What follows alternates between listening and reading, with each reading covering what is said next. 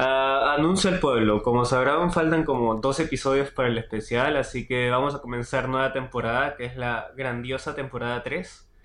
Y nada, como lo decimos al final y a veces ustedes no llegan al final, pues síganos.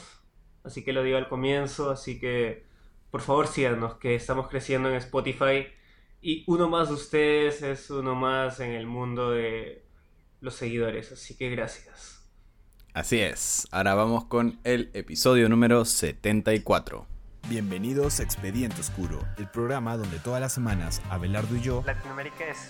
Creo que hay partes de la cabeza que sí te casual, ¿no? Llevándome el cadáver de un niño a mi casa. No, la abuela también está en la banda. abriremos los expedientes de algunos casos de misterio, crimen y terror. El asesinato en el Hotel Comercio. Yunko Furuta. Cadete fantasma. El salchipapero asesino. El asesinato de Ruth Talía. El caso de Gringallo. Los narraremos para que todos sean conocedores de estas historias que merecen ser escuchadas. Oh, no, Matías. ¿Cuál es el costo de una vida? Sí, se salió de control. Oh, eso es mucho dinero. Pero ¿qué diferencia tiene? Que en ese tiempo la gente olía feo. Cuando un podcast llega a 200 episodios es que ya eso es un estilo de vida. Ya eres podcaster en ese momento. Eres un podcaster. ¿Qué tal? ¿Cómo estás, Abelard Dix y todos nuestros pod escuchas, seguidores o no seguidores? Lamentablemente no nos dan siempre la estadística de cuántos de los que nos escuchan nos siguen, porque eso es algo que me gustaría ver. Sí. Pero tengo la sospecha que hay algunos de ustedes que nos escuchan que no nos siguen. Así que no sé qué están esperando. Sí, siempre pasa eso. Son como que un poco tímidos. Sí, pero igual hace tiempo recibimos en el Unwrapped, el último Unwrapped de Spotify, que la mayoría de nuestros seguidores, de los que nos escuchan, perdón, nos siguen. Así que eso está genial. Sí, ¿Y qué tal? ¿Cómo, bueno. cómo te va? ¿Qué tal la live? Mm, Ahí. Regular. Ahí, Sí, regularon. regularon. Pero recomiendo Bueno. una serie, ¿ah? Eh, estaba viendo ¿Cuál? una serie animada basada en Calabozos y Dragones. De ¿Cómo se Amazon llama? Prime, que está... Está en Amazon Prime, se llama Machina. Vox Está muy buena, muy buena. Genial, la voy a chequear. Yo también este, recomiendo una película que vi de casualidad hace unas semanas, un par de semanas creo, que es una película francesa de ciencia ficción que se llama Oxygen. Eh, Ah, no sé si está en francés y se dice Oxygen, pero Eh, tipo algo así. ¿Qué significa Y- eso? ¿Oxígeno? Oxígeno, no. sí, oxígeno. No. Y este. Y bueno, es ciencia ficción, una doctora que se despierta en una cápsula, eh, esas de criogenización, así, Ajá. que te congelan para que no te mueras. Se despierta y tiene que salir porque se está quedando sin oxígeno. Y ahí la dejo la Ah, premisa. Muy, muy chévere, me gustó. Y es francés, así que tiene un estilo muy diferente a lo típico que nos acostumbra Hollywood, ¿no? O bueno, las películas americanas típicas. Eso creo que Así- hasta es un género, ¿no? Es un género de sobrevivir en el espacio. No sé, pero debería San- hacerlo porque es increíble. Sí, sí, sí, porque Sandra Bullock también tiene una película así que se llama Gravedad. Ah, pues. Gravity. Claro, claro, Gravity. Pero bueno, yo hoy día les he traído un casillo que en realidad me ha gustado mucho investigar. Ajá. Y ahora sí no voy a hacer la alerta de humor negro porque en realidad es un caso muy, muy de free, muy de chilling. Así que podemos comentar un poco más. Este, bueno. Pero sí, hay cierto, eh, ciertas leyendas que siempre giran en todos los pueblos del mundo, si no me equivoco, o en la mayoría, alrededor de un ente o entes femeninos que siempre se relacionan con el demonio. Los sucubos. No, no, no, no Las estamos ahí tan... brujas. Las brujas. No es tan Ah. rebuscado, es algo super flat. Las brujas. Las brujas creo que han acompañado todas las culturas durante muchísimos años. Quizás ya estoy yéndome en floro diciendo que, por ejemplo, los incas, no sé si, no creo incluso que, o pre-incas hayan tenido eh, historias de brujas. Yo creo Quizás que es sí. algo más europeo, incluso Fácil. asiático. O sea, fácil se veía diferente. Fácil habían chamanes que eran malignos y eran brujos. Claro. Pero también Pero habían brujas, ¿ah? pero eran muy a mí me gusta esta historia- esta historia más de femenino, un ente femenino, ¿no? Que es la bruja. No sé si han visto la película de la bruja, o si la has visto. Mm, No. Es una película de terror eh, muy buena. ¿Para qué?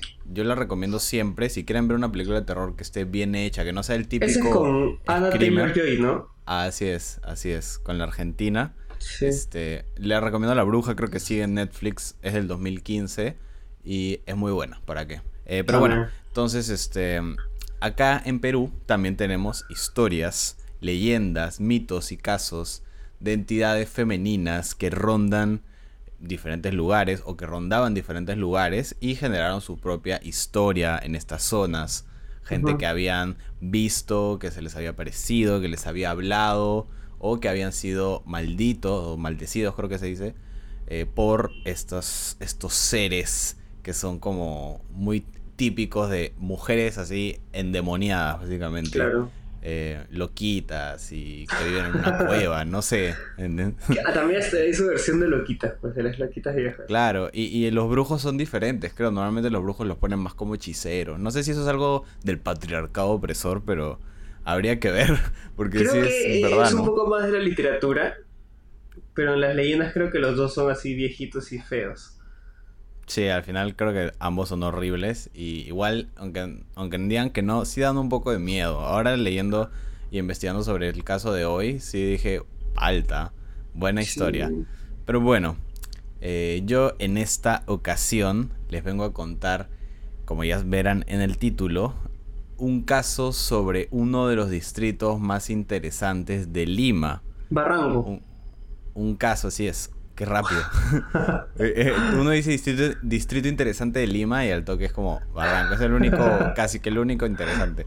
Claro. Este, pero bueno, pónganse cómodos que a continuación abriré el expediente oscuro de la bruja o vampira de Barranco. Así es, para los barranquinos, dedicado para ustedes, para los que no son de Lima, también enterándose un poco más de las historias acá capitalinces, capitalinas que tenemos. Capitalinas. Así que, mira, esta, este ente de Barranco ha sido muy eh, documentado últimamente Uh y desde hace algunos años por el gran y súper legendario Anthony eh, Choi. Anthony Choi, así es. Así que va- la primera historia que alguien contó acerca de este, de este caso fue a él, fue hace varios años. Y después muchas personas contaron sus propias historias de, de la, al avistamiento Eh, que habían tenido, ¿no? El programa de Anthony Choi se llamaba Viaje a lo desconocido. Tiene, ha tenido varios, ha tenido varios. Yo este, por ejemplo, le- la recopilación que hice no la saqué de ahí, sino de otro. Pero la vaina es que hay muchos casos, pero yo quiero contar el más característico, porque uno es el más interesante y de paso ustedes también se enteran de una historia que está bien así como bien creepy, pero bien chévere. O sea, la historia parece que ha sido, si es que si no es verdad, ha sido redactada bien. ya. Y este y también porque es el primer caso también que, que se tiene, ¿no? El más Ah. antiguo, si no me equivoco. Eh, y bueno, no es tan antiguo, ya verán. La primera historia... Es, es- es extraño la combinación de bruja y vampira, porque no debería ser. Sí, y ya te vas a dar cuenta porque algunos le dicen bruja y por algunos le dicen vampira. Ajá, se supone que un, un vampiro es como un no muerto, o sea, es alguien que en base a hechicería eh, revivió o, o es inmortal gracias a eso. Entonces Bueno, es como que... ha- hay brujas también. Por ejemplo, no sé si has visto la de las brujas de Salem, esa leyenda típica. Ajá. Esas brujas supuestamente eran inmortales porque se robaban a los bebés y robaban su vitalidad y así es como... Claro, haciendo, haciendo rituales, ¿no? Ajá, seguían Pero se vivas. supone que también, ah, o sea, las brujas tenían como vasallos a los, a los vampiros. ¿Ah, sí? Claro. Ah, ¿la te imaginas? ¿Qué, qué, sí, sí, top? un ejército. Tipo Harry Potter, la batalla final, loca. Sí. Oye, en Harry Potter no habían vampiros, ¿o sí? Ahora que lo No, pienso. se había, se había. ¿Sí? Ah, Sí, ya. sí, sí. En la batalla final, justo. ¿Cómo no No te me acuerdo acuerdas? de esa parte. Ah, creo que sí, creo que sí. Sí, sí, sí. Pensé que eran como más hombres lobos, porque eran todos peludos, pero creo que ya sé cuáles son. Que había un brother antes del puente. Ya, pero bueno, no nos Sí, distrae. sí, no sí, nos- el que los persigue, el que persigue el gordito, Sí, el gordito sí, sobrevive, y yo como que wow. Ya. Ah, sí. él era vampiro, ok, ok. Ya bueno. Eh, la historia que les voy a contar, que como les dije es la primera historia, es una de las más impresionantes y la cuenta Carlos Valle. Carlos Valle era un periodista del Canal 13 de Lima en Ujú. 1992. O sea, estamos en el 92, hace Willax. algunos años ya. No, en ese Ah, momento no, existía no, Willax. eh, el, de, el canal, de el Belmont, canal ¿no? 13, no RBC. sé. RBC puede ser, ¿no? En ese momento. La verdad que, mira, han pasado tantos años que podría ser cualquier canal.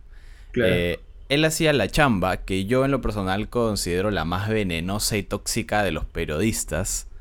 eh, que es como, mira, yo en la reali- realidad nosotros estudiamos comunicación y una de las ramas es el periodismo. O sea, nosotros podríamos eh, especializarnos en periodismo y ser periodistas. Claro. Pero yo cuando veo un periodista, disculpe si hay un periodista escuchando, tipo, siempre tiene una cara de que no ha dormido en 30 años. que yo, la verdad, soy alguien que le gusta mucho, mis- me, me cuido mucho en, en salud y para mí dormir es sagrado. Y ustedes no duermen. Así son de bien plano no duermen. maniáticos, son bien maniáticos. Es pero que la conocen, noticia es... Conocen Ajá. a mucha gente. La noticia no tiene horario.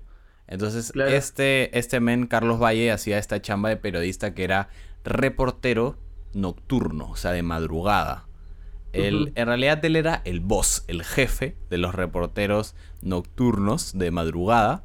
Y a él llegaban como algunos chicos que habían hecho algunos... O sea, salen en la noche, en la madrugada, y ven, por ejemplo, si pasó un incendio, si pasó un asesinato, si pasó un robo de madrugada. Ahí están los Claro. reporteros ahí este, anotando todos los detalles para a las 5 o 6 de la mañana ir al canal y pasárselos, en este caso, a Carlos, que era como un poco el jefe que recopilaba Claro. todas las noticias.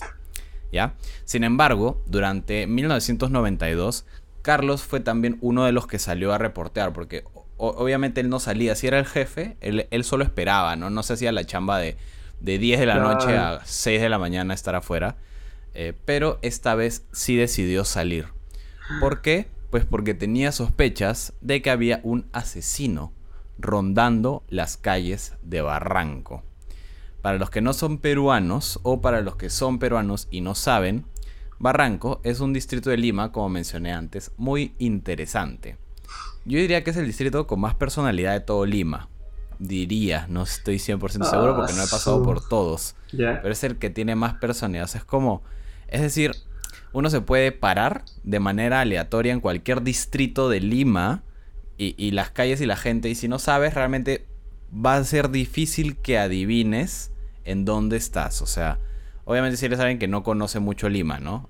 Yo te agarro, Ajá. Abelardo, y te pongo así en una calle de, qué sé yo, Jesús María, te pongo luego en una calle de, eh, pucha, San Juan de Brigancho, en una calle del Callao, en una calle de Villa El Salvador.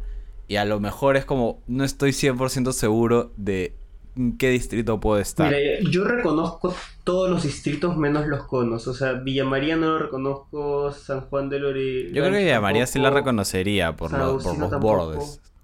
Pero la cosa es que yo te coloco en Barranco, en cualquier lugar de Barranco, y tú dices, ah, esto es Barranco. Solo que Villa María tiene su parte comercial y parece el centro de Lima. Pero Villa no. María, brother, qué, qué grande es ese, ese Por eso, distrito. Es tiene partes que parecen otros distritos. Por eso. Villa María está difícil. Saludos para los la gente de Villa María, no sé cómo se dirá Villa Marianos, pero saludos para ustedes. Villa Pero. Barranco, para los que no han pasado por ahí, es un distrito artístico. También es chiquito, poético, ¿no? Barranco es de los más pequeños. Más o menos, más o menos. Es artístico, poético, es bohemio, o sea, es la Lima bohemia. Un distrito con un aura de descontrol y weed y un poco de ayahuasca, o sea, hay de todo como una mezcla Ahí hacen así. rituales ahí mismo. Sí, exacto, exacto. Y la gente. Ustedes saben, es muy bohemia por Barranco, ¿ya? Este, los bares hay, hay bandas indies que tocan. Y Sí, sí. eso es algo que uno no suele ver en otros lugares de Lima mucho. O sea, puedes encontrar algo en Miraflores, pero no tanto como en Barranco, no es tal extremo. Yo el fin de semana pasado fui a una En el centro también hay, ¿ah? Claro, en Centro también hay, por ejemplo. Pero tan bohemio como Barranco, creo que no hay. Así como.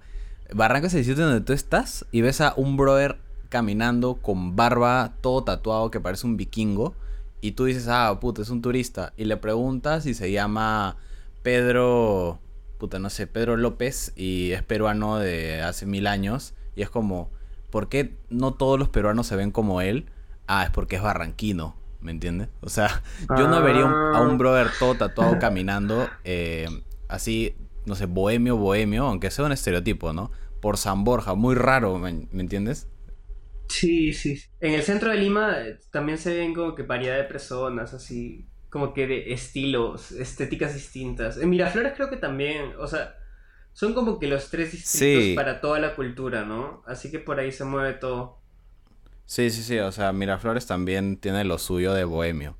Pero Claro. bueno, la explicación que les quería dar, escucharon la foto que tomé porque mi celular está con sonido. Yo creo que eh, Miraflores es como que si, ha- si hablamos de icebergs, es Miraflores, Barranco y Centro de Lima. Porque Centro de Lima tiene lo más underground que, o sea, no, no entra cualquiera porque son como que cosas, eventos cerrados y cosas así. Exacto, exacto. En lugares bien Entonces. caletas. Exacto, entonces bueno, ya para no extraerlos más, como les decía, Carlos Valle había decidido también en 1992 salir a reportar por Barranco porque tenía las sospechas de que había un asesino suelto. Se habían reportado algunos hombres de aproximadamente 30 años asesinados en las calles de Barranco. Lo extraño es, primero, a diferencia de otras situaciones, eran hombres. Y normalmente, aunque suene feo, los asesinatos suelen ser mujeres, o sea, las asesinadas, porque bueno, Claro. suelen ser hombres que son más fuertes y aprovechan su fuerza física para matar. Eh, y lo otro más extraño es que no les habían robado, o sea, no eran robos, parecían ser asesinatos de un asesino en serie, ¿no? Solo asesinatos por asesinar.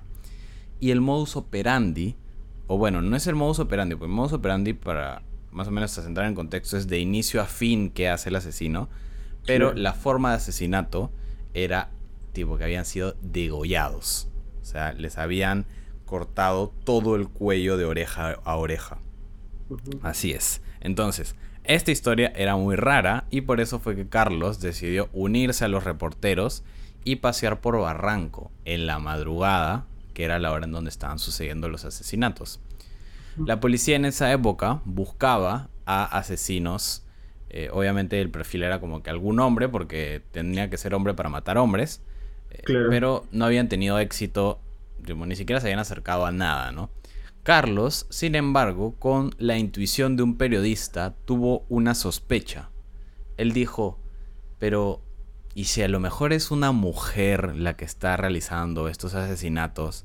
Ya que sería más fácil para captar a los hombres, ¿no? Para Ah. engomarlos, ¿no? Eh, Que eres en realidad, aunque no lo... No, que- no sé qué piensan ustedes, pero es una buena teoría. O sea, Claro, claro. los Eh, hace eh. que se confíen y los matas, ¿no? La seducción.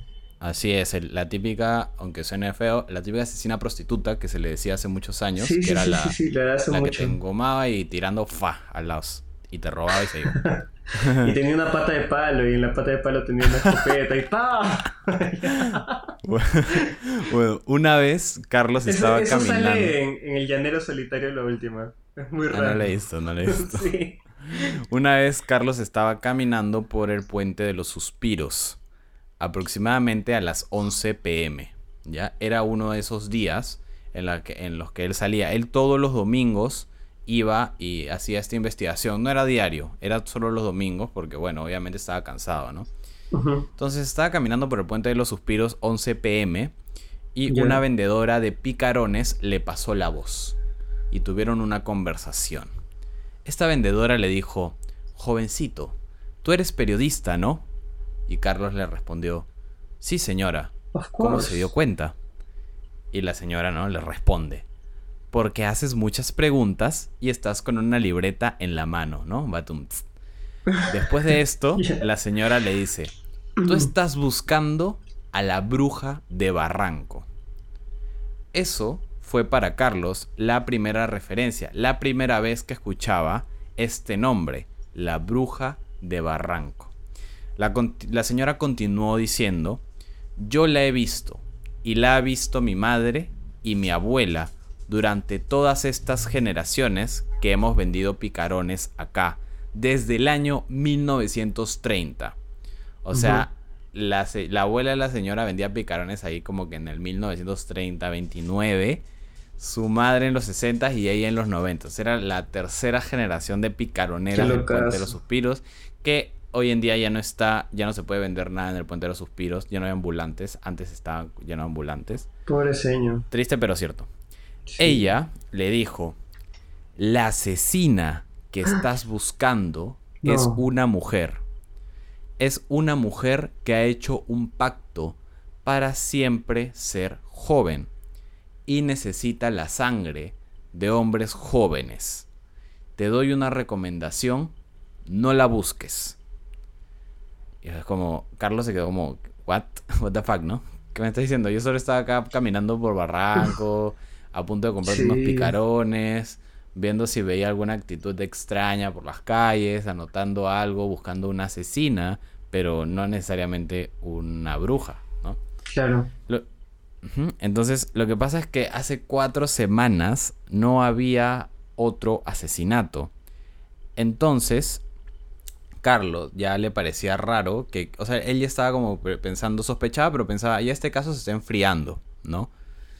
Y la señora le dijo antes de que se vaya, el que busca, encuentra. Así como tu madre o tu abuela te habrá dicho alguna vez. Estos son un caso de Scooby-Doo. Y al final el responsable Sí. es la tía de los picarones. Que no tenía madre ni abuela, era ella misma desde los 30, vendiendo picarones. Bueno, What? Carlos no le hizo caso a la señora. O sea, si una señora picaronera de una, un linaje ancestral de picarones te Ajá. advierte algo en Barranco, es mejor que le hagas caso, yo creo. Carlos esta vez no le hizo caso. Y siguió hablando con la señora. O sea, Jorge viene la señora y le dice, llévate dos docenas de picarones. Y Jorge le hace caso. A la orden. La señora le contó que la bruja de Barranco era una chica de entre 25 y 26 años, de estatura baja y de pelo largo y negro, que se pinta los labios negros, o sea, era emo. Cuando, cuando la veas... podría ser Darks. Podría. Darks, ajá. Sí. Er- ¿Eres Darks? Bueno. Cuando la veas de lejos, le dice la señora, cuando la veas de lejos va a parecer una mujer normal, pero cuando te acercas es una bruja horrible. Entonces, ahora sí, cuando terminó la conversación, Carlos siguió su camino, ¿no? su típico camino en Barranco, y se dirigió hacia la parroquia de Barranco. En medio de la noche, acordémonos que estamos así, debe ser la medianoche a esta hora. Él hacía este recorrido ida y vuelta varias veces, buscando algo que podría ser información vital para este caso. Entonces, después de ir a la parroquia, se dirigió al mirador. Yo le estoy diciendo los lugares porque quizás hay alguien que ha ido a Barranco. Yo, por ejemplo, he ido algunas veces y sí me ubico un poco sobre estos lugares. Barranco Pero creo que de noche tiene una vibra muy extraña. No sé por qué. Muy Entre frío. o sea, es luces, como- poca gente, frío. Sí, Ajá. y él, eh, eh, Carlos Valle, cuando cuenta este relato, dice, en 1992 Barranco no es lo que es Barranco en el 2020. O sea, No, pues. Barranco en 1992 no había nadie, no había nada de, de- de movimiento nocturno. Eh, Claro. Así que ya no había, dice que a esta hora no había ni un alma en la calle, excepto de la suya. A no ser. Pero bueno, entonces eh, se fue a la parroquia, de la parroquia al mirador, siguió dando estas vueltas, ¿no? Como entre que camina, pasea y busca algo que sea interesante. Claro. A diferencia de ahora, como les dije, Barranco no estaba tan poblado, así que ni siquiera había tanta luz por la zona. O sea, era un poco, poco darks. Eh, cuando estaba regresando al mirador en una de sus rondas, pudo ver una pareja de novios sentados en la berma, muy cerca uno del otro, ¿no? La típica parejita nocturna que aprovecha el calentón, no sé, él va a visitarla a ella o ella va a visitarlo a él, pero no pueden estar en sus casas, porque obviamente están ahí los padres, así que salen un ratito, ah, vamos a dar una vuelta, como que a caminar Pa, bueno, en pues- el parque, pa. en el parque. Entonces están en la berma de la calle, ¿ya? ¿Qué es la Eh, verma? pero- La, la acera. La berma, ah, La- claro, la berma es esta escalerita que hay entre la pista y la vereda. Ah, ya sé. esa franja amarilla. Esa es la bermita, ¿no? Entonces están ahí sentados muy cerca el uno del otro, ¿no? Carlos al principio los ignoró, ¿no? Porque no era lo que buscaba, él que le interesa un par de enamorados, ¿no? Sin embargo, cuando pasó junto a ellos, la situación cambió. Al pasar a su lado, pudo ver de reojo que esta chica era muy parecida a la descripción de la señora. Era emo. Era emo. En este caso, el joven que estaba con ella le conversaba y le conversaba y ella solo la mira, lo miraba. O sea, No le hacía conversación, Ah, simplemente lo miraba y lo escuchaba. Sí, y se estaba mirando de frente. Cuando Carlos estaba ya a un metro de distancia de ellos, ¿no? De, de espaldas, de un momento a otro, ella le clavó la mirada a Carlos, o sea, volteó a mirarlo. Y cuando Carlos la vio a los ojos, se dio cuenta de algo extraño. La mujer que ahí estaba tenía los ojos como demasiado dilatados, casi completamente negros. O sea, la parte blanca del ojo era casi imperceptible. Y tenía una mirada muy profunda. Él la describe como muy profunda y oscura. Carlos pensó, o sea, él dice, ¿no? Incluso yo pensé, ¿cómo este chico puede estar interesado en esa chica si realmente tiene una mirada tan escalofriante, ¿no? Claro. Pero bueno, continuó su camino como dato curioso, ¿no? Habrá pensado un par de, de chivolos ahí, quizás barranquinos, que se acaban de meter unos Como hongos que a veces los hombres no entendemos las indirectas. Sí. Pero a veces muy directas son. Sí. Y bueno, entonces ella lo siguió con la mirada por un rato, así como cuando un gato te sigue con la mirada. Y él volteó rápidamente, ¿no? Porque ya estaba como palteado, ¿no? Como, bro, qué, qué miedo lo que acabo de ver. Después de algunos metros, Carlos volvió a voltear hacia la mujer y pudo ver que ella lo seguía mirando. O sea, esta chica se le quedó pegada, ¿no? Y si yo fuera el otro huevón, tipo el, el chico que estaba con ella, diría, oye, bro, what the fuck, ¿no? El calentón. Sí, sí, sí. Sí, el calentón. Carlos estaba asustado. Dice que incluso sintió escalofríos después de esa mirada. Carlos, después de este susto, siguió su camino y llegó nuevamente al mirador, en donde se quedó unos 45 minutos. Tú desde el mirador tú puedes voltear y puedes ver eh, el camino claramente por donde has venido, en Barranco, y allí era donde estaba sentada la pareja. Entonces cuando Carlos volteó a ver si de casualidad seguía ahí la pareja, pudo, haber, pudo ver que ya se habían ido. Así que habían desaparecido. Entonces siguió ahí en el mirador, supongo que mirando al mar, mirando el cielo, lo que uno suele hacer en un mirador. Eran las 3 de la mañana y él estaba completamente solo en medio de la oscuridad de una noche fría. En ese momento vio que unas ramas se movieron a su lado. Y no era como la típica película que suena un clac o unas ramitas. No. Este era como si había, así como cuando los chimpancés se trepan a un árbol y lo empiezan a zamaquear así hacia- Ah, no. de un lado a otro.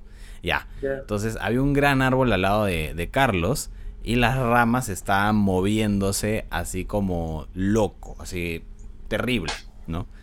Entonces él se asustó, obvio, y, y cuando volteó a ver hacia arriba, vio Hay que... un loco en el árbol viéndolo. Sí, Hay ¿no? un loco. Agua, agua. Este, bueno, cuando volteó a ver qué era lo que estaba moviendo el árbol, Carlos narra que pudo ver una cara completamente blanca, como si fuera la cara de un mimo con maquillaje blanco y un cuerpo totalmente negro, que estaba como a 5 metros de él, encima, en el árbol. Entonces Carlos, como cualquier persona sensata, decidió que era hora de irse, ¿no? Entonces cuando Carlos se da media vuelta, ve lo último que quería ver esa noche. La mujer que estaba sentada con su novio estaba frente a él, a 5 centímetros de su rostro. O sea, estaban así cara a cara, face to face. Carlos se quedó petrificado, no solo por la situación, sino porque la mujer ahora era horriblemente vieja.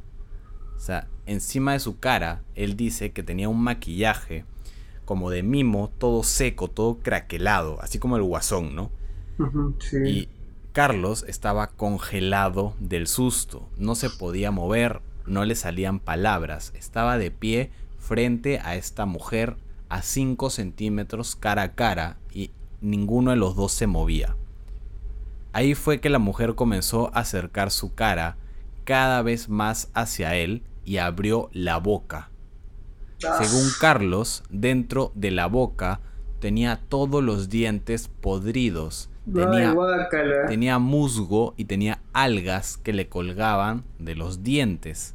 Algas. Algas. La mujer estuvo a punto de morder los labios y el rostro de Carlos cuando pudo reaccionar y retrocedió la cabeza. Sin embargo, dice que tenía tanto miedo que no se podía mover. La mujer comenzó a decir en una voz horrible, ¿tú sabes qué hora es? Es la hora de los muertos. En ese momento ella se acercó de nuevo y Carlos por fin reacciona. Se le sube toda la adrenalina del susto y la empuja y sale corriendo a toda velocidad, con, así como cuando corres, cuando te van a saltar, así que no miras atrás. Corrió sin parar, sin mirar atrás, y mientras corría por el puente, él escuchaba detrás que lo estaban persiguiendo, y no lo perseguía el, sonido de los pasos de esta mujer, sino un chirrido, como cuando un carro tiene el freno de mano trabado y, y, suena aquí, ajá, así. Cuando volteó a ver un segundo, pudo ver que la cabeza blanca que había visto en el árbol desfigurada. Se salió ni cagando. Estaba detrás de él como una especie de demonio transformado, con ojos grandes, con el cabello negro larguísimo y flotaba en el aire mientras lo perseguía con ese chirrido. Tenía unas garras en las manos que estaban intentando agarrarlo del cuello. Él terminó el puente de los suspiros en donde había hablado con la picaronera, que obviamente ya no estaba, y subió las escaleras eh, a toda velocidad. Para los que se ubican en Barranco, estas escaleras dan directo al bulevar en donde está la, lo que creo que el parque, la plaza de Barranco. Eh, ya, subió esas escaleras a toda velocidad, mientras seguía escuchando el chirrido detrás de él. Cuando por fin llegó a la cima de las escaleras, que es el bulevar donde queda un Starbucks hoy en día incluso, eh, allí encontró a tres niños. Tres niños que dormían en la calle. O sea, eran niños sin hogar. Él los describió como los típicos niños rateros de Barranco. que tenían entre 5, 6, 7 años. Cuando llegó a donde ellos, los niños tenían una cara de pavor y veían a las espaldas de Carlos, o sea, no lo veían a él, sino lo que había detrás pero en ese momento el chirrido paró. Carlos se detuvo, volteó y ya no había nada. Carlos obviamente pensó, por ser quizás una persona medio racional, pensó que acababa de tener la alucinación más pendeja de su vida. O sea, claro. ¿qué acaba de pasar? ¿No? Sí, que son. Sin embargo, cuando ya estaba recuperado el susto y los niños estaban alrededor de él, le dijeron, Señor, Señor, no sabe lo que venía detrás de usted, lo quería agarrar del cuello. Carlos al principio se hizo el loco, ¿no? Y le dijo como, no, detrás mío no había nada, tranquilos, ¿no? Pero los niños le dijeron, entonces, ¿por qué corría? ¿No? Obviamente los niños tampoco no son huevones. Carlos dijo que era porque había escuchado algo que lo había asustado, ¿no? Los niños estaban convencidos y le dijeron que habían visto algo, parecido a un animal o a una mujer que flotaba con garras y que vestía de negro que lo estaba persiguiendo. O sea, Carlos en su relato dice, yo al principio pensé que era una alucinación, pero cuando me encontré estos niños que habían visto lo mismo que yo, ya me di cuenta de que esto había sido legit, ¿no? Sin embargo, él estaba aún en shock, los ignoró y se fue a, esa hora ya tenía que ir al canal, ¿no? A, donde trabaja, aproximadamente a 6 a.m. Llegaron los reporteros de madrugada y le dijeron, jefe, jefe, otro muerto más en Barranco. Carlos le dijo, no, nada que ver, ¿no? O sea, yo estuve toda la noche en Barranco y no pasó nada, ¿no? No vi policías, no vi investigaciones, nada de nada.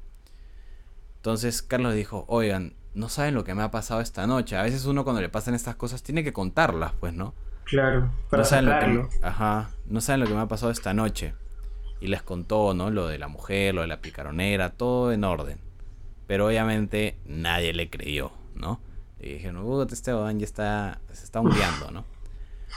Los reporteros le dijeron, sin embargo, señor, nosotros sí tenemos nuestra investigación de madrugada que usted ha estado ahí jugando con una picaronera y con unos niños. y pusieron la evidencia que traían en un video, en un cassette en esa época, que era el video de eh, el reportaje que habían hecho esa madrugada, ¿no? Entonces lo pusieron en la casetera para ver videos, que no sé qué, cuál será de la época. Y era justo el momento en donde firman, eh, graban ¿no? un cadáver eh, y le dan la vuelta como para reconocerlo, ¿no?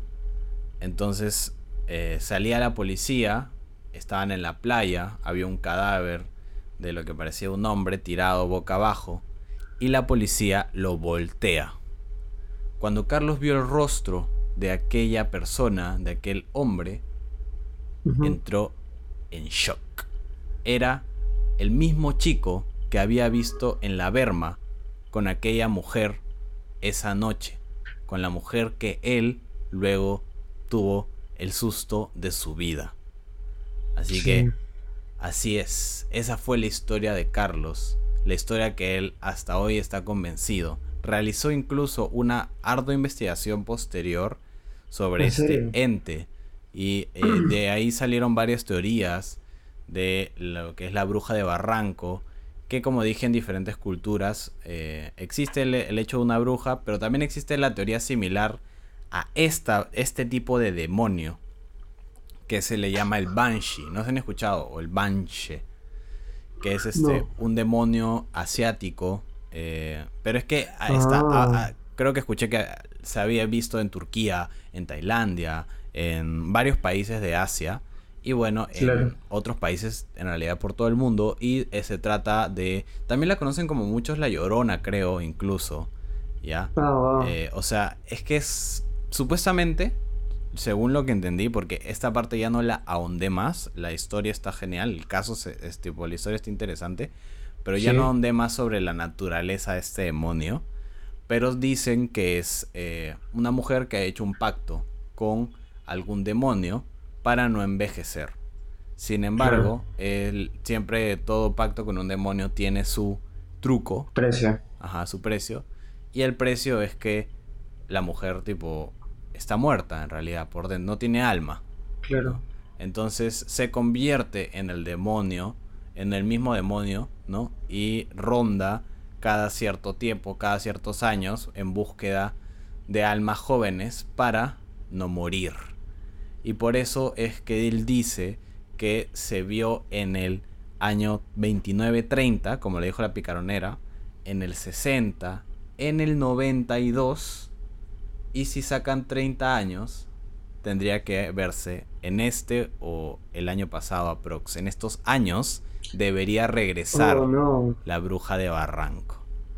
Así que, habiendo dicho esto, yo cierro el expediente oscuro de la bruja de Barranco. Y si te preguntas por qué le decían vampira, era porque eh, supuestamente... Porque los degollaba, ¿no? Degolla y se toma la sangre, supuestamente, de sus víctimas para ganar vitalidad, que es algo que también se, sabe de, algunos, de algunas historias de vampiros, ¿no? Así que si eres hombre joven, no camines por Barranco de madrugada durante estos años, espérate hasta el 2030, porque te puede caer la bruja de Barranco.